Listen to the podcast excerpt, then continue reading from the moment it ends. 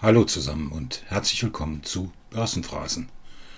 Nach meinen Sommerferien im September geht es jetzt wieder regelmäßig weiter und heute geht es in Folge 26 sowie bereits in Folge 24 um Fortec.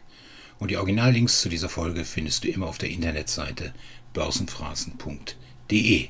Und der übliche Disclaimer, dieser Podcast gibt immer meine private Meinung wieder und ist zu keinem Zeitpunkt als Anlageempfehlung zu verstehen. Fortec publizierte am 23.09. um 10.12 Uhr unter dem Schlagwort Prognoseänderung folgende Nachricht. Ich zitiere: Fortec Elektronik AG passt Prognose für Geschäftsjahr 2021-2022 an. Meine Güte, dachte ich mir bei dieser Überschrift. Wir hatten doch noch vor drei oder vier Wochen ein Meeting mit der Gesellschaft und es hörte sich alles andere als schlecht an. Und jetzt doch niedrigere Erwartungen, dachte ich mir. Und darüber hinaus, wieso passen die eigentlich die Prognose an? Es hat doch bislang noch keine gegeben. Also habe ich mal in der letzten Veröffentlichung nachgeschaut. Und dort heißt es, der Geschäftsverlauf der Fortec Elektronik wird weiterhin durch die Covid-19-Pandemie betroffen sein und wird sehr davon abhängen, wie schnell das Infektionsgeschehen weltweit durch verbesserte Impffortschritte nachhaltig kontrolliert werden kann. Verlässliche Aussagen lassen sich derzeit mit längerfristiger Perspektive aufgrund der anhaltenden Lieferengpässe und den verbleibenden Unsicherheiten in Bezug auf die Pandemie nicht treffen. Mhm. Also keine Prognose und die wird jetzt angepasst. Und in der aktuellen Nachricht heißt es jetzt, der Vorstand der Vortec Elektronik AG erhöht aufgrund des aktuellen guten Auftragsbestands von 68 Millionen nach 47 im Vorjahr die Prognose für das laufende Geschäftsjahr.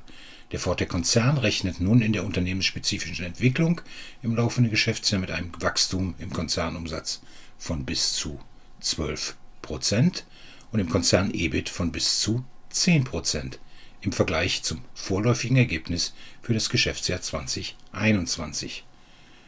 Dieser Ausblick betrifft sowohl den Bereich Datenvisualisierung als auch den Bereich Stromversorgungen.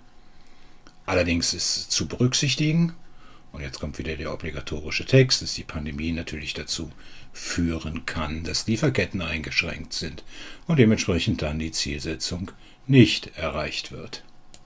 Soweit die Meldung.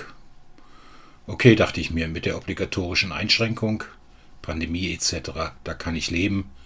Und Tatsache ist, es läuft besser als erwartet. Aber warum schreibt man das denn nicht auch in der Überschrift, dass es besser ist, anstatt von Anpassung zu reden? Ich habe in den letzten Tagen dann mal zehn Investorenkollegen gefragt, was sie bei der Headline Anpassung der Prognose erwarten. Und siehe da, neun von zehn haben spontan geantwortet, dass die Guidance zurückgenommen wird.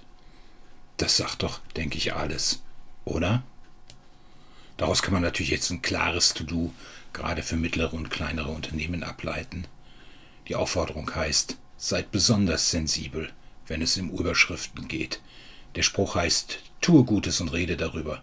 Ihr wollt doch auch, dass Investoren positiv über euch sprechen und nicht so nach dem Motto, ach, das waren doch die, die zuletzt die Guidance zurückgenommen haben, weil die Investoren letztendlich nur die Überschrift betrachtet haben und sich nicht auf den Inhalt konzentriert haben. Soweit dazu meine kurzen Kommentare. Zusammenfassend, anpassen heißt erhöhen, aber streng genommen kann ich nur was erhöhen, was ich vorher gesagt habe. Und das ist eigentlich nicht der Fall. Aber wie immer, lassen wir doch den Markt entscheiden, ob er die Nachricht gut oder schlecht findet, denn wir wissen ja, der Markt hat immer recht. Fortec vor der Veröffentlichung 1970 am Ende dieses Handelstages dann bei 20, immerhin ein kleines Plus von 1,5 Prozent. Und das war Börsenphrasen für heute. Wenn es euch gefällt, dann abonniert diesen Podcast, damit ihr keine Folge verpasst und sprecht mit euren Freunden hierüber. Und wie immer, wenn ihr Anregungen und Kritik habt, was man besser machen kann, dann schreibt mir gerne eine Mail an podcast.börsenphrasen.de. Und in diesem Sinne, danke und ciao bis zum nächsten Mal. Oh, thank you.